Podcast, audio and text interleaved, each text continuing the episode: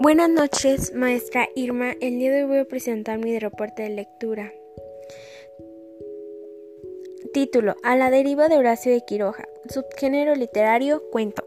Autor: Horacio de Quiroga. Introducción: ¿Por qué elegí este cuento? Desarrollo. Yo elegí este cuento porque mi maestra nos lo pidió de tarea y para nuestro proyecto de la antología.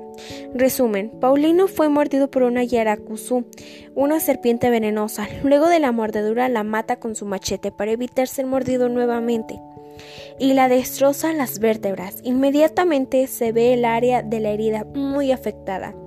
Pide a su esposa Dorotea que le dé la caña, pero debido al avance del veneno él piensa que es agua.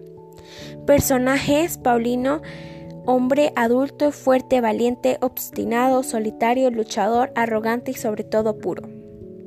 Dorotea, mujer adulta, servicial, paciente y sumisa. Muchas gracias por su atención, maestra. Linda noche.